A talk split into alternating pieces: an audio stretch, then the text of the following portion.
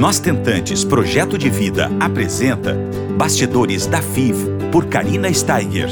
Segunda temporada do podcast realizado com apoio do Igenomics. Olá, pessoal, tudo bom? Que prazer imenso estarmos aqui. Mais um encontro mensal dessa vez, na segunda temporada do podcast Nós Tentantes Projeto de Vida, em parceria com o Genomics Brasil. Hoje nós estamos com uma pessoa muito especial aqui comigo, mas muito, muito mesmo, é, nesse terceiro episódio do Bastidores da FIV, por Karine Steiger, para dividir com vocês os bastidores dela, da Rafa Klaus, doutora Rafaela Klaus, que está conosco aí, gravidinha, de 31 semanas, né, Rafa? Isso aí, estou aqui com as minhas meninas, a Melissa e a Helena. Deus do céu, só uma palhinha rapidamente falando a Rafa é uma estentante que por 10 anos esteve aí nessa árdua caminhada. E ela fico toda arrepiada aqui só de pensar na trajetória dela. Está abençoada duplamente hoje com essas meninas que estão aí, né, loucas para mostrar o ar da graça delas. E a Rafa e o maridão batalharam, né? Desde os 31 anos da Rafa, rapidamente falando, ela está aí na tentativa de ser mamãe e ser papai, né? E com 41 está conseguindo aí, né? Essa dupla benção, que Papai do Céu sabe a hora de tudo, né, pessoal? Isso eu não tenho dúvida. Aos 35 anos, ela fez a primeira FIV, e desde os 31 ela estava começando a saga, que eu brinco, né? Então ela vai contar aí, que os bastidores têm como propósito contar o que nunca foi revelado, né, pessoal? Então, ela vai contar que desses 31 aí, ó, anos até os 35, ela teve um, um período de quatro anos aí. Ela vai nos contar o que, que aconteceu nesses quatro anos, o porquê que teve essa lacuna de quatro anos, né? E esse é um dos grandes das grandes revelações, né, Rafa, que tu vai dividir conosco, porque depois ela conseguiu agora, na sétima tentativa, trazer as meninas para a realidade do casal, né? Depois de análise genética, depois de uma perda gestacional, tá aí 2020 veio pandemia e veio também o positivo. Rafa, conta pra gente um pouco desses bastidores, que em 10 anos deve ter alguns, alguns, né? Tem alguns, né, Cá? A gente selecionou aqui alguns para poder realmente contar para vocês o que, que foi assim que, enfim, né, que numa que mais me chamou atenção assim durante esse, esse período todo para poder dividir um pouco com vocês. E realmente tem um deles que eu acho que a gente vai deixar para o final, né? Como sempre, que realmente acho que eu nunca falei, tá? Mas uh, como tu trouxe, né, cara, esse eu fiquei eu tinha de 30 para 31 quando eu estava começando a tentar engravidar. E aí passou-se um ano, né? E aí eu fui então para um especialista, né? Minha, minha, minha ginecologista me encaminhou para um especialista e aí a gente né, tinha indicação de FIV. Porém, eu não queria fazer FIV, eu achava que eu era muito nova, né, que eu podia esperar mais, enfim. Realmente, eu estava com 31 anos, né? E eu achava que era muito cedo para isso. Então, fizemos lá, coito programado, enfim, um monte de coisa, né? E, ou ia tentando só cuidando do ciclo menstrual mesmo. E naquela época também meu marido viajava bastante o trabalho. Mas, enfim, foram-se quatro anos até eu aceitar que a FIV realmente era uma possibilidade, né? Para que a gente pudesse ficar grávido de uma vez, né? E foi eh, interessante, assim, interessante hoje, né? Contando, né? Porque na época não foi nada hoje, interessante. Hoje é mais leve, mas na época, não. Na época foi muito sofrimento, assim. E eu me lembro que todas as vezes que a gente saía de férias, a gente tinha, eu, eu principalmente, né, tinha uma expectativa que eu ia voltar grávida, né? Porque afinal de contas, né, tem aquele ditado popular, né, que falam muito para as tentantes, relaxa, né? Enfim, aí todo Ah, mas a fulana foi viajar com o marido e voltou grávida, né? Eu falei, bah, então vai ser nessa viagem. A gente fez uma viagem para Tailândia. Era um sonho de vida, assim, um sonho que a gente tinha. E a gente foi com dois casais de amigos para Tailândia. E uma delas, um desses casais, uh, eles tinham tido uma perda gestacional, assim, semanas antes da, da viagem, né? E, e foram. Então, ela, ela foi, assim, elaborando aquele processo de luto dela. E a outra amiga, quando volta, nós voltamos, a gente ficou um mês na Tailândia. A amiga volta, a outra amiga volta grávida. E aí, como é que foi isso, né? Foi bem, foi bem difícil, assim. Porque eu não voltei grávida, né? E a amiga que ah, ah, nem sabiam se estavam querendo mesmo engravidar, como eu digo, né? Voltaram grávidos. E eles fizeram uma janta na casa deles para nos contar que eles estavam grávidos. E eles sabiam da nossa situação, da nossa função, enfim. E eram amigos íntimos, né? E aí, uh, naquela situação em que eles uh, contaram pra gente, que eles uh, revelaram, né, da, da, da, gestação, eu imediatamente comecei a chorar, né? Imediatamente. Não, assim, ó. Até porque a gente já tinha bebido um pouquinho, né? A gente tinha tomado uma champanhe e tal, então a gente se libera mais, né? E meu marido saiu de perto, assim, porque ele não, não, não podia nem ver aquela cena, assim, né? De tão constrangido que ele ficou, e deve ter ficado mexido também, não sei. E, e aí eu me lembro que uh, o, uh, o pai, né, desse casal ali, o esposo, ele me disse, Rafa, por que que tu resiste a FIV? É um caminho para vocês e, e esses papos normalmente ficam mais entre as mulheres, né? E ele espontaneamente falou daquilo, assim, genuinamente, né? E.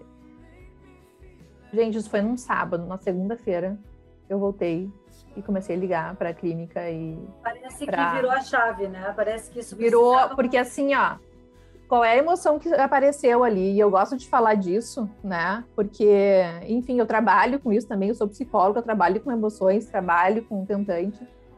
E a inveja é uma emoção muito presente. E naquele momento ali, o que me fez buscar a FIV foi a inveja. Né? Eu estava com inveja, eu queria ter vivido aquilo. Olha só, a gente fez uma viagem de sonhos, a gente ficou um mês, a gente foi né, maravilhoso. Eu queria ter voltado grávida e eu não voltei. E eles voltaram. E eu queria muito aquilo eu não quis o mal deles, né? Eu fiquei feliz por eles também, mas eu queria aquilo que eles estavam vivendo e eu não tinha aquilo. E eu falei, realmente, né? O Antônio tem razão, eu vou. Eu... Por que, que eu não estou aceitando, né? Essa possibilidade que eu tenho de fazer uma FIV. E aí então que eu fui atrás, né, para poder uh, me inteirar, me informar novamente, enfim, né, buscar um profissional que pudesse nos ajudar a fazer esse procedimento. Foi em 2015, né, Rafa, esse episódio? Foi, 2015. Então, já tinham passado quatro anos, né, desde a primeira, assim, é, o diagnóstico, no, no, caso da infertilidade, uhum. e depois disso, ainda em 2015 para 2020, no caso, que foi quando uh, você tinha uh, definido que seria últimos, a última tentativa, né? Inclusive Sim. seus óvulos próprios, você já estava até pensando em óvulos doados mais para frente. Isso. Uhum. E aí já também de 2015 são cinco anos ali, né? Exato. Então, para ver como é um processo realmente que pode durar um ano ou pode durar dez anos ou mais. Exatamente, exatamente. Então, a gente teve um ano de tentativa natural, depois a gente teve quatro anos negando o FIV, como eu digo, e depois a gente teve mais cinco anos tentando com o FIV, né? Então a gente poderia eh, dividir aí nessas fases, né, a nossa busca aí pela. Eu sempre falo, né, Rafa, que a aceitação vem da informação. No teu caso, tu já tinha informação suficiente, mas tu precisava que algo acontecesse, que no caso aconteceu um episódio de invejinha branca, no caso, como eu brinco, que eu também senti Sim. invejinha claro. das barrigudas que passavam na minha frente, né? Então, eu tive que também fazer uma terapia para entender esse meu processo. Eu achava que era feio pensar assim, mas uhum. não, isso faz parte do luto, né? Do processo. Faz parte, faz parte. É uma emoção como qualquer outra, né? E, e, e, olha só, né? Talvez se não fosse inveja naquele momento, não teria, não teria me impulsionado para ir em busca do que eu quero, né? Então, a inveja também nos impulsiona, né? Legal a gente se permitir, para quem está nos escutando, é legal que se permita viver isso, né? Esse sentimento, como você mesmo falou, como qualquer outro, isso. né? Raiva. Exato. Tristeza, amor, alegria, né? É, a, a, inveja é só mais uma. Então, assim, veio a aceitação. Aí nasceu uma Sim. outra Rafaela, né? Exatamente. Exatamente. Me conta aí... uma coisa, eu tenho um, ah. uma coisinha pra, engraçada aqui para falar, que eu também vivi isso, eu acho que muita gente vai se identificar. Um outro bastidores aqui, pessoal. A Rafa teve um episódio aqui engraçado de um surto, mas surto mesmo, em uhum. relação às medicações. Isso acontece, mas ninguém conta. conta ninguém aí, conta. Gente, para começo, eu vou, eu, primeiro eu vou falar o seguinte, ó. Primeira vez que eu fui comprar a medicação, eu tremia igual vara verde. Tá? Por quê? Porque é um negócio caro, né? É caro, é investimento, né? E eu pensava, vão me assaltar na rua. É, eu lembro que eu tinha ido buscar a medicação. Aquela primeira vez eu tinha ido buscar. E eu falei, vão me assaltar na rua, se me assaltam isso aqui, eu tô perdida, né? Porque é um monte de dinheiro. Mas enfim. E aí fui pro interior, tinha ido passar Natal, Ano Novo, sei lá, alguma coisa assim, ou os dois, enfim, com a minha família. E eu tinha levado uh, uma, uma, medicação, e aí, uh, que era de geladeira, e na casa da minha mãe tem um, tava na casa da minha mãe, tem um frigobar na parte de cima da casa que quase ninguém usa. E eu falei, ah, então eu vou deixar lá em cima essa medicação, porque daí assim, eu não tem função, entendeu? Vai ficar lá uma água, né? E vai ficar a medicação e tá tudo certo. Coloquei a medicação. No outro dia, a porta do frigobar estava aberta. E eu, Foi tu que deixou aberta? Foi você? Não, a única pessoa que mexeu lá fui eu, né? Porque eu avisei a casa inteira que a medicação estava lá. Tu imagina o grau, né? De ansiedade que eu tava, né? Eu avisei a casa inteira do tipo, a medicação está aqui, ninguém mexe na medicação, ninguém abre essa porta, ninguém toma água lá em cima, enfim, né? A geladeira é minha. Não subam no segundo andar, por favor. Tipo assim, né? E aí, uh, a geladeira aberta, eu falei, fui eu que deixei isso aqui aberto, porque não tem outra pessoa, né? E aí me culpei, né? Me xinguei, enfim, culpei mentalmente toda a minha família, né? Porque eu sabia que não era eles, era eu, mas enfim, eu culpei igual mentalmente todo mundo. E aí eu entrei no desespero, porque eu estava no interior, né? E como é que eu ia conseguir a medicação? E eu tinha começado, tipo, dois dias depois da medicação. Né? Enfim, eu consegui, deu tudo certo, mas até dar certo, Tá? Foi assim, um nível de ansiedade, de desespero, era desespero, desespero. Minha, minha mãe me olhava, coitadinha, ela nem sabia o que, que ela fazia, né? Ela tentava me ajudar ali, me acolher, né? Mas tinha um problema, digamos, para ser resolvido. E eu pensava, vou perder o ciclo, vou perder o ciclo, né? E... É, é, é bem assim, né? Uhum. É, e deu tudo certo no final, mas foi assim, desesperador. Foi bem desesperador. Eu fiquei completamente desestabilizada. É, eu tive um episódio que, que foi mais ou menos, não, não foi com a porta aberta, mas faltou luz e eu saí para comprar gelo e os supermercados não tinham gelo, porque estava todo mundo comprando gelo e já faltou gelo. E aí só, aí só tinha luz na Zona Sul de Porto Alegre e eu morava na Zona Norte e eu saí enlouquecida, sabe assim, parecia que eu estava cega, mais ou menos isso que você viveu. É aquele momento que depois passa, né, Rafa? Sim. Depois a gente parece que, que adquire a lucidez de novo, né? Mas a gente isso. cega. Fica completamente. Uma crise emocional total. Tá? É, intensidade da emoção lá em cima, né? É, eu acho que isso aí são, são coisas que acontecem que hoje a gente faz um esforcinho assim para pensar e, e trazer à tona, né? As coisas que a gente até deixa para trás. E hoje a gente acha engraçado, mas na época. Não, hoje dá para rir da situação, né? Dá para rir de si mesmo. Porque assim, né, cara, eu acho que isso é uma coisa importante também, né?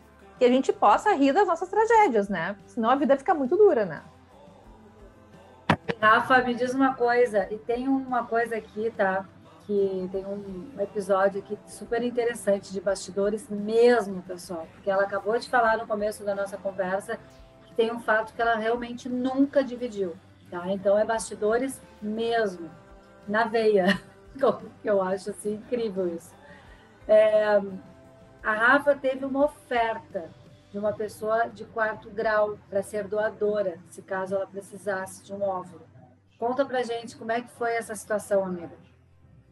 Olha, eu não sou muito boa, muito boa para datas, né? Então eu não sei exatamente em que momento do processo foi isso.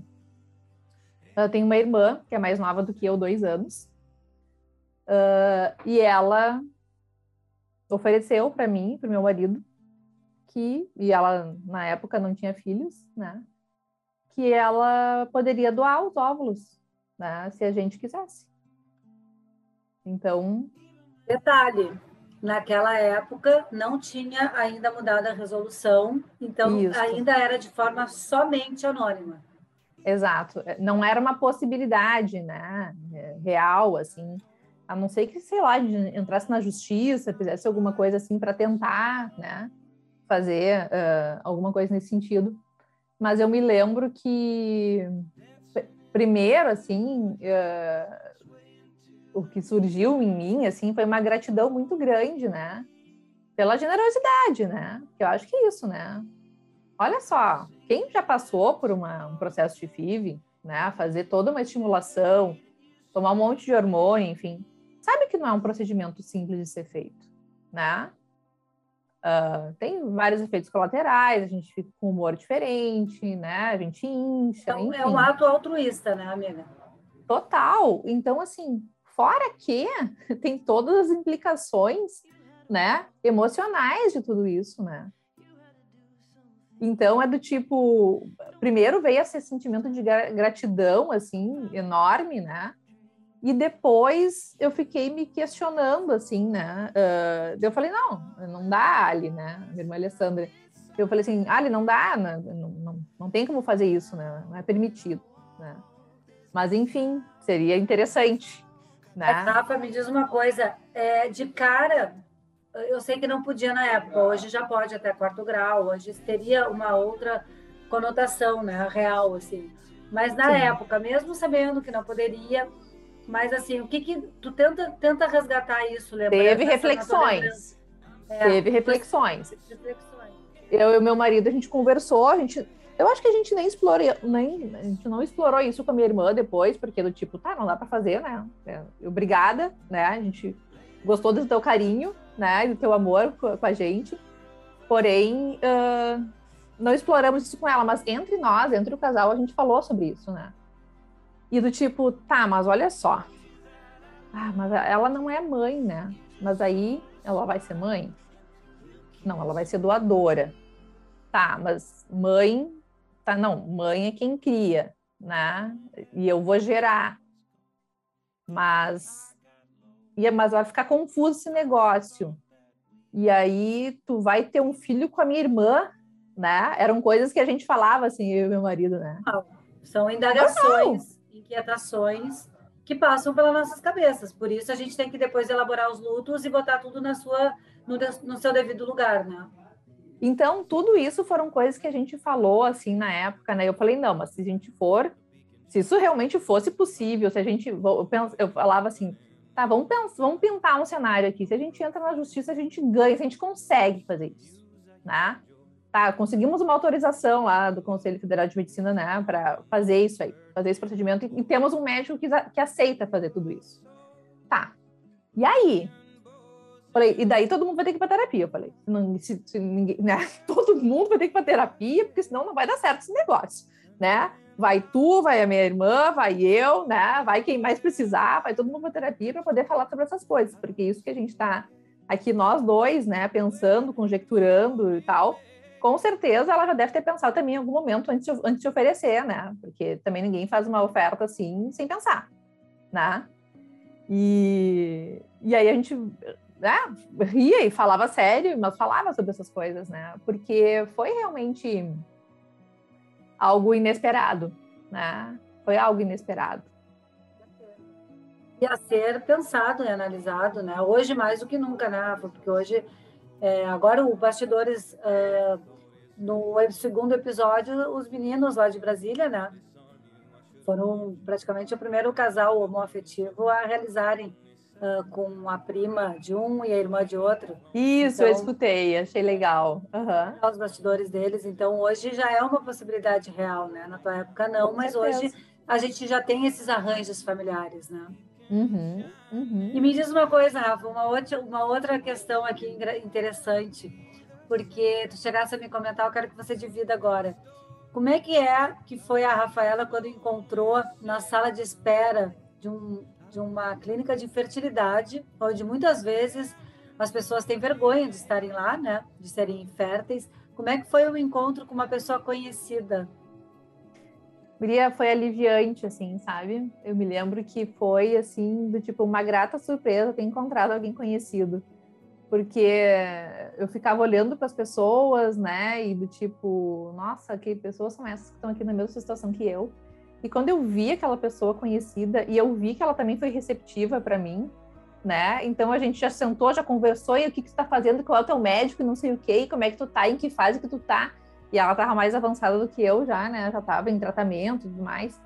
E, e, eu não, era bem no comecinho ali. E, nossa, foi super bom ter encontrado, assim. Eu me senti uh, que eu não tava sozinha. Porque eu via outros casais, né?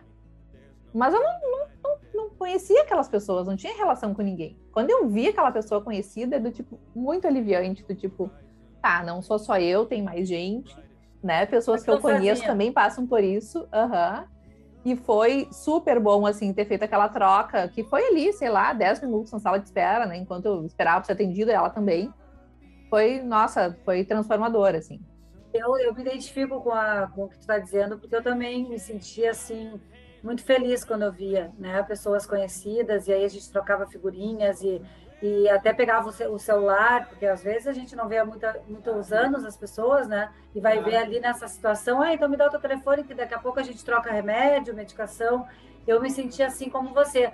Mas eu te perguntei isso, Rafa, porque eu falo com muitas tentantes e tem muitas tentantes que meio que se escondem, né? Tipo, acham ruim estar ali é, numa sala uh, onde, onde elas vão ver outras pessoas e não tem como evitar isso.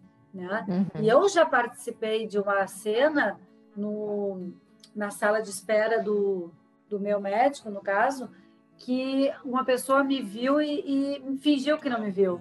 Tu entende? Uhum. Então tem todos os tipos de reações, né?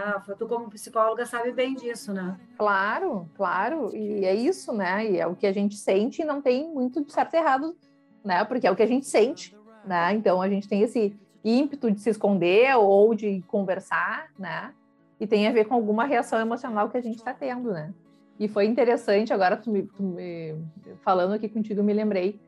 Teve uma, teve uma vez que eu encontrei uh, um paciente também, na, na, né, um paciente de psicoterapia, na sala de espera da clínica. Né? Então, já era uma pessoa conhecida, né? Enfim, não era meu amigo, era paciente, né? Era um casal que eu atendia, que era um casal tentante, mas eles também sabiam.